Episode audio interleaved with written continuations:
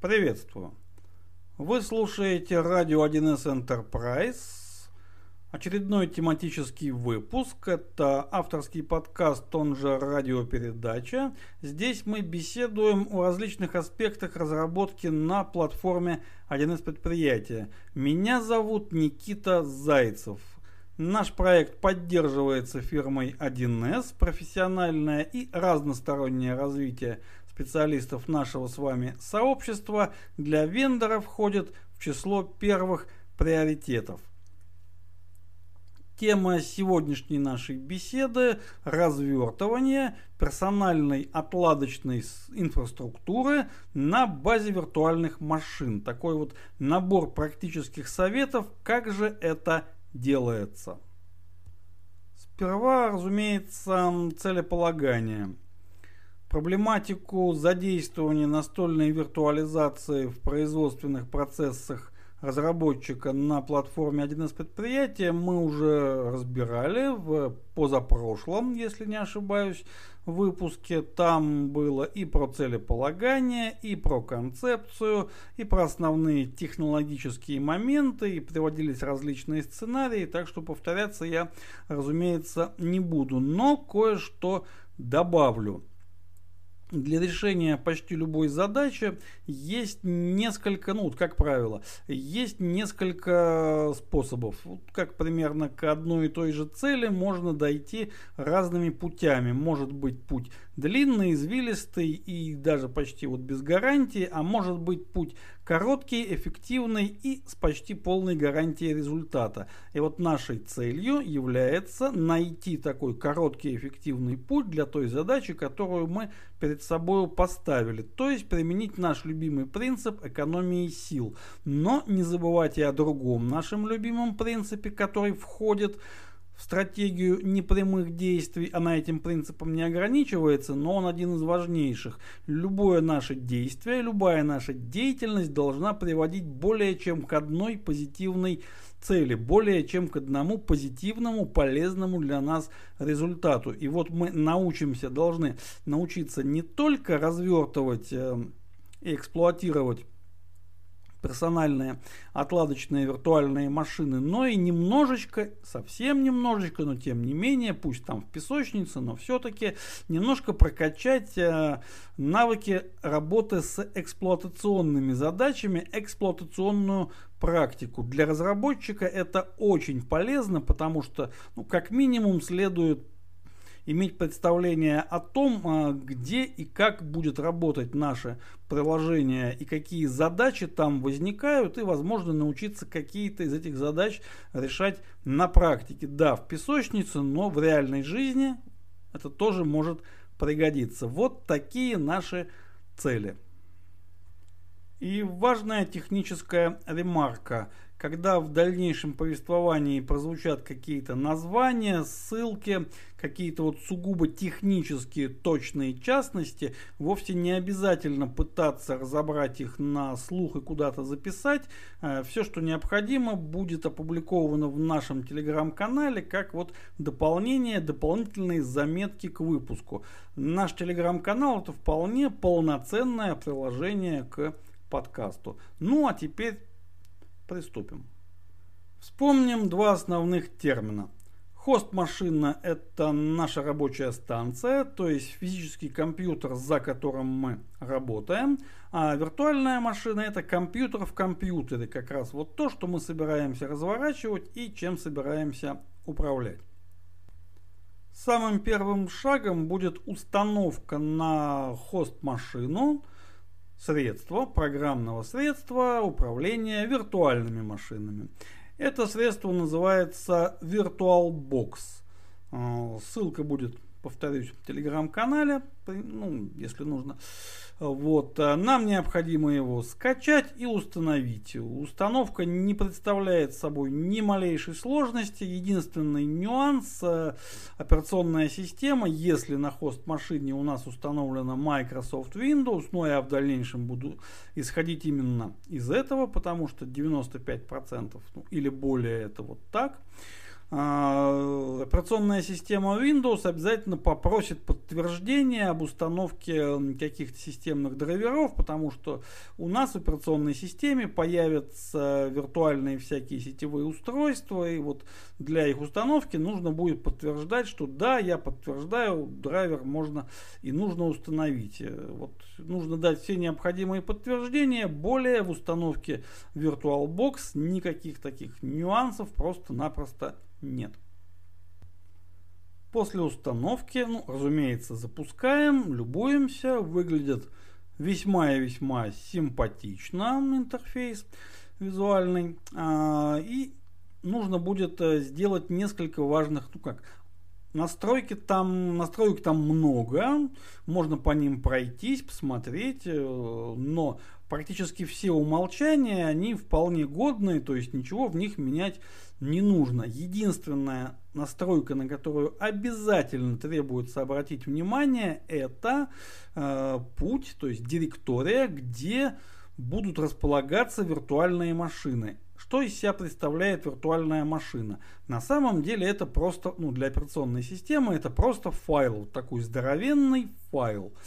И эти файлы будут складироваться, когда мы будем создавать виртуальные машины, эти файлы будут складироваться вот по указанному пути, ну, по умолчанию во всяком случае. И этот путь необходимо настроить таким образом, чтобы, ну, во-первых, у пользователя, причем вот у пользователя под именем которого мы работаем на хост-машине, были полные права для работы с этой директорией, и чтобы там э, было достаточно места.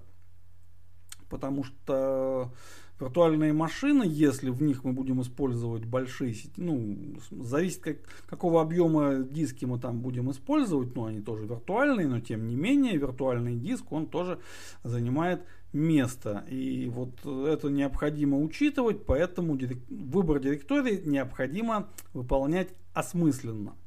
Ну, каких-то других серьезных таких вот настроек, что надо обязательно войти и перенастроить, насколько я понимаю, нет, все должно работать по умолчанию. Вот если что-то не работает, вот только тогда, тогда и только тогда нужно идти в какие-то настройки, что-то, значит, искать, э, читать документацию, но только в случае, если что-то пойдет не так. А таких случаев быть не должно. Ну и вот прямо уже отсюда можно начинать работу с виртуальными машинами. Вот прямо можно из графического интерфейса VirtualBox нажать соответствующую кнопку, откроется диалоговое окно мастер, где можно будет указать э, параметры виртуальной машины, ресурсы, которые мы ей выделяем, ну там много всего разного, но оно все интуитивно понятно, то есть там нет никаких тонкостей. Пройдя этот мастер, у нас появится виртуальная машина, мы сможем ее запустить и это, ну да, она запустится, и мы увидим, собственно, а что мы увидим? Мы увидим там ничего. Это примерно то же самое, как если бы нам принесли новенький компьютер, на котором вот есть BIOS и, собственно говоря, все.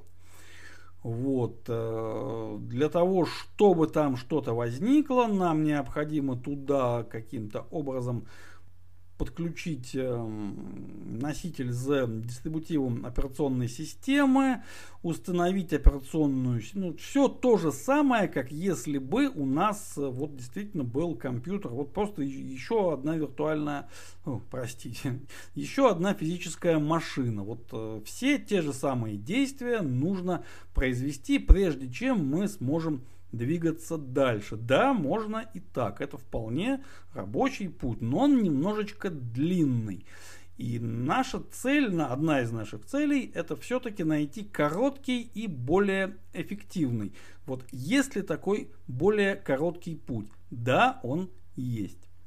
Более короткий и более эффективный путь заключается в том, что нам необходимо перейти от парадигмы непосредственного управления нашей инфраструктурой через прямое воздействие на программные компоненты, эту инфраструктуру составляющие через их функциональность, их интерфейс и так далее, к парадигме, которая обозначается англоязычной аббревиатурой IAC. Ну, по-русски это расшифровывается как инфраструктура как программный код. Что это значит? Это означает, что вместо прямого управления соответствующими программными компонентами мы переходим к управлению через написание программного кода. То есть либо декларативного управления через конфигурационные файлы, либо директивного управления через выполнение команд. Ну, выполнение команд, разумеется, можно описать в скриптах. То есть вместо того, чтобы напрямую воздействовать на соответствующие компоненты, мы пишем программный код, который будет это делать вместо нас. А, что здесь важно, что при вот таком подходе к управлению инфраструктурой мы можем задействовать ровно все те же техники, методики, практики, которые используем в нашей обычной повседневной производственной деятельности, потому что и там мы точно так же управляем программными системами через написание кода. И здесь мы управляем инфраструктурой через написание кода. И там, и там мы пишем код. Ну, тема довольно такая э, сложная, но весьма-весьма интересная, и, возможно, мы посвятим ей отдельную беседу.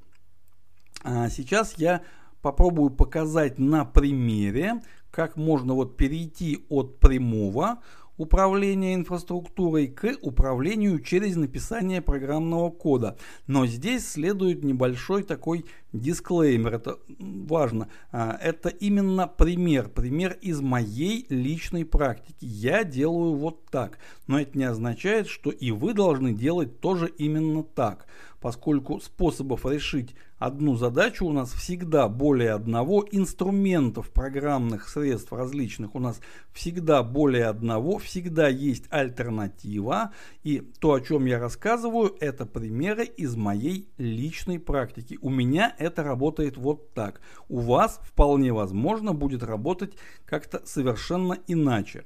Вот большая просьба это учесть нам потребуется на хост-машину установить еще один инструмент. Он называется Vagrant. Название такое, ну, хм, довольно ироничное. Я бы сказал, что почти что английский черный юмор, но тем не менее. А, в установке тоже нет совершенно никаких тонкостей. Устанавливается очень просто. И как-то его дополнительно настраивать не нужно. Установили. А вот дальше интересно. Vagrant это консольное приложение. Сам по себе Vagrant он просто оболочка. Это консольная оболочка над VirtualBox. То есть он позволяет э, очень многое из того, что можно сделать нажатием кнопочек, делать через консоль. Но это отнюдь не главное, что умеет Vagrant. Самое главное, что Vagrant умеет работать с шаблонами, с уже готовыми шаблонами виртуальных машин. И для этих шаблонов у них, вот у сообщества пользователей Vagrant есть специальный репозиторий. Вот сейчас обо всем этом по порядку. Шаблон виртуальной машины в терминах Vagrant называется бокс, коробка. Что же это такое? Это уже созданная, готовая виртуальная машина. Виртуальный компьютер, на который установлена операционная система. Установлена и настроена, а также установлен, возможно, установлен какой-то дополнительный софт. И вот различных таких коробочек с разными операционками, разными версиями, разной разрядностью, разным набором установленного софта в их репозитории великое множество вот всех цветов и размеров. Но нам все не нужно, нам нужно будет выбрать именно тот шаблон, с которым мы будем работать, но о выборе чуть позже. А далее мы из репозитория можем установить эту коробочку к себе. И у нас будет шаблон уже на нашей хост-машине. И далее из этого шаблона мы просто разворачиваем экземпляры виртуальных машин, настроив крохотный конфиг и буквально одной командой. Собственно, в этом и заключается э, короткий эффективный путь. Новая виртуальная машина, уже готовая, порождается вот, вот, по щелчку. А, в нашей вселенной можно провести аналогию. У нас есть э, шаблон прикладного решения, которое мы устанавливаем из дистрибутива к себе. А, и вот в каталоге шаблонов находится шаблон, а затем мы можем из этого шаблона породить как пустую информационную базу, так и демо информационную базу, если, конечно, разработчик предусмотрел создание демо базы. Вот примерно все то же самое. Есть шаблон, есть экземпляр, который из него разворачивается. Теперь о том, как мы управляем Vagrant. Это консольное приложение, то есть управление мы осуществляем через командную строку – ну, ничего страшного в этом нет. Командная строка, если приложение спроектировано правильно, это очень удобный, короткий и эффективный способ выполнения именно что команд. А нам, кроме команд, там ничего и не требуется. Итак, Vagrant у нас установлен, с командами мы научились обращаться, и теперь нужно установить, э, сначала выбрать, а затем установить бокс то есть шаблон к нам на хост-машину. Какой именно выбрать? Вообще, какие они есть? А, их список можно посмотреть точно так же через командную строку, там есть соответствующие команды, но удобнее все-таки посмотреть, поискать на сайте. А, там разные варианты, можно выбрать Windows, можно выбрать Linux, а, лично я, это не рекомендация, это просто мой личный выбор, моя личная практика. Лично я работаю с наиболее простым шаблоном операционной системы Ubuntu Linux.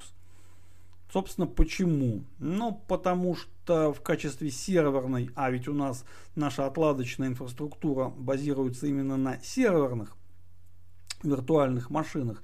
На мой взгляд, для вот отладочного сервера э, Linux он наиболее прост и удобен в управлении, то есть и меньше тратится времени на управление, и он меньше ресурсов требует, ну, но опять же, личный выбор, вот ни в коем случае не какая-то вот прям вот делай так, а не иначе. Нет, разумеется, кому что удобнее. Но повторюсь, наша задача не просто вот э, воссоздать для себя какую-то отладочную э, инфраструктуру, но и научиться еще чему-то новому, по крайней мере, научиться это один из способов научиться не бояться Linux, потому что ничего такого страшного в этом нету. Это просто еще одна операционная система, с которой по-хорошему тоже нужно уметь работать, по крайней мере, на самом базовом уровне. Да, и даже разработчику конфигураций на платформе 1С предприятия. Надо уметь работать как с Windows, так и с Linux. Хотя бы, повторюсь, на базовом уровне. И вот здесь мы сможем этому научиться. Но это уже опционально. Это опционально. Это просто приложение к нашей главной задаче. Можем воспользоваться, можем не пользоваться. После того, как шаблон выбран, нам необходимо его установить. Ну, мы говорим, Vagrant, установи мне шаблон вот с таким-то именем. И да, я вот э, название точные команд больше приводить не буду, потому что, ну, с голоса это довольно странно звучит, тем более, что я могу, разумеется, перепутать какую-то команду, это будет ну, неловко. Вот, э, Vagrant установи мне бокс с именем таким-то. И тоже интересный нюанс. Э, бокс с именем таким-то может его поставщиком, его дистрибьютором, или как у них правильно называется, может обновляться. Ну, например, вышли какие-то критические обновления к операционке, или вышла даже новая версия этой операционки, там новый релиз какой-то, он установлен, имплементирован туда в этот бокс, и нам для того, чтобы у себя актуальное состояние бокса поддерживать, нам нужно просто сказать потом Vagrant обнови мои шаблоны. И они, соответственно, обновятся. То есть не надо ничего руками там как-то скачивать, проверять. Просто одной командой мы все это дело актуализируем. Это очень удобно. И теперь самый интересный шаг. Нам необходимо из шаблона создать экземпляр виртуальной машины. Для этого нам нужно для нее определить каталог. Важный момент. Это не тот каталог, который, э, в котором VirtualBox хранит саму виртуальную машину. Это каталог именно для Vagrant. Там хранится конфиг, там хранятся всякие дополнительные файлы, и этот же каталог служит а, общим между хост-машиной и виртуальной машиной. То есть виртуальная машина, этот хост, э, каталог этот видит, то есть через него можно передавать туда и обратно файлы. А, вот мы выделяем этот каталог и туда необходимо положить так называемый Vagrant файл.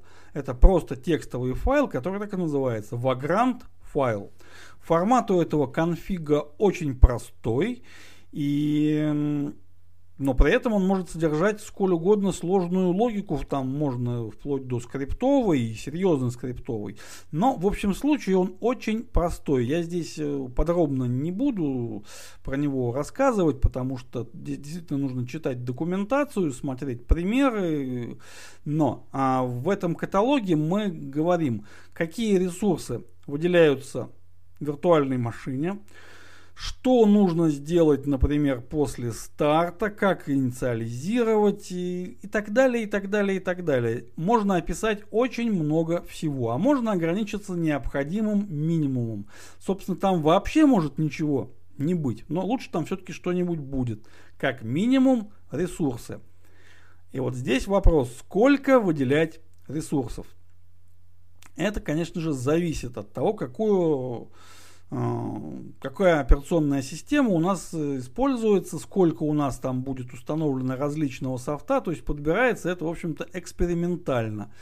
Ну, для ориентировки могу сказать, что виртуальная машина, вот с Ubuntu Linux, а, которой было выделено одно процессорное ядро и 3 гига оперативной памяти, ну и сколько-то там еще SSD диска. Вот на такой машине у меня вполне нормально и комфортно работала полноценная копия облачного сервиса Fresh со всеми компонентами, со всей интеграцией, то есть полностью установленная, настроенная. Разумеется, никакую нагрузку она держать не могла, но для отладочных целей этого вполне хватало. То есть требования ну, вполне скромные.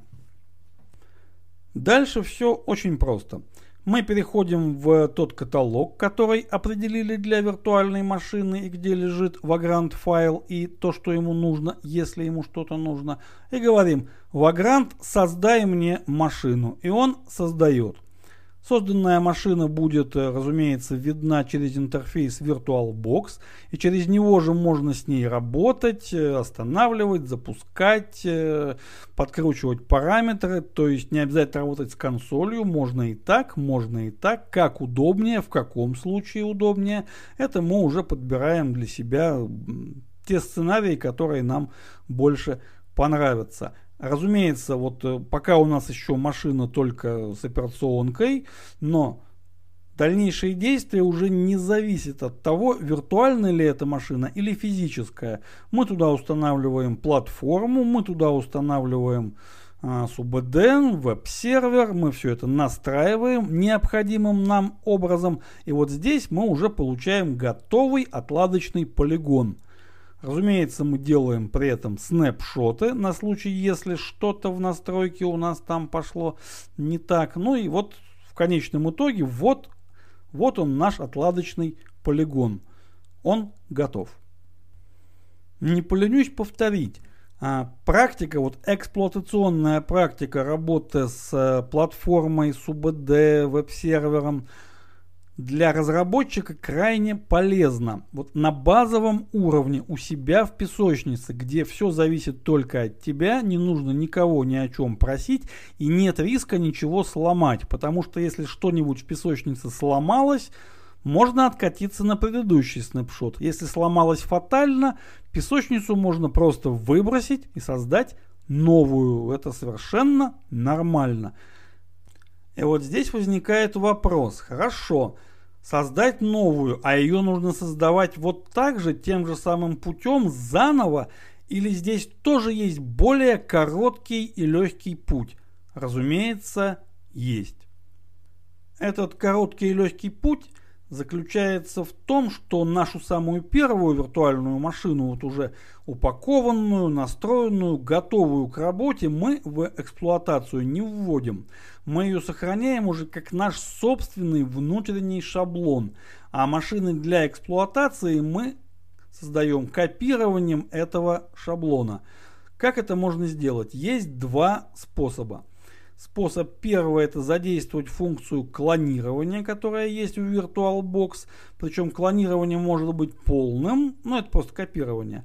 А может быть связанным, так называемый linked клон, когда клон является продолжением родительской машины и, в общем-то, веткой фактически. Вот. При этом мы серьезно экономим дисковое пространство, потому что мы держим не полную копию, а просто записываются дифы по сравнению с родителем. А другой способ заключается в том, что Vagrant позволяет не только использовать готовые боксы из репозитория, но позволяет создавать свои на основе существующей виртуальной машины.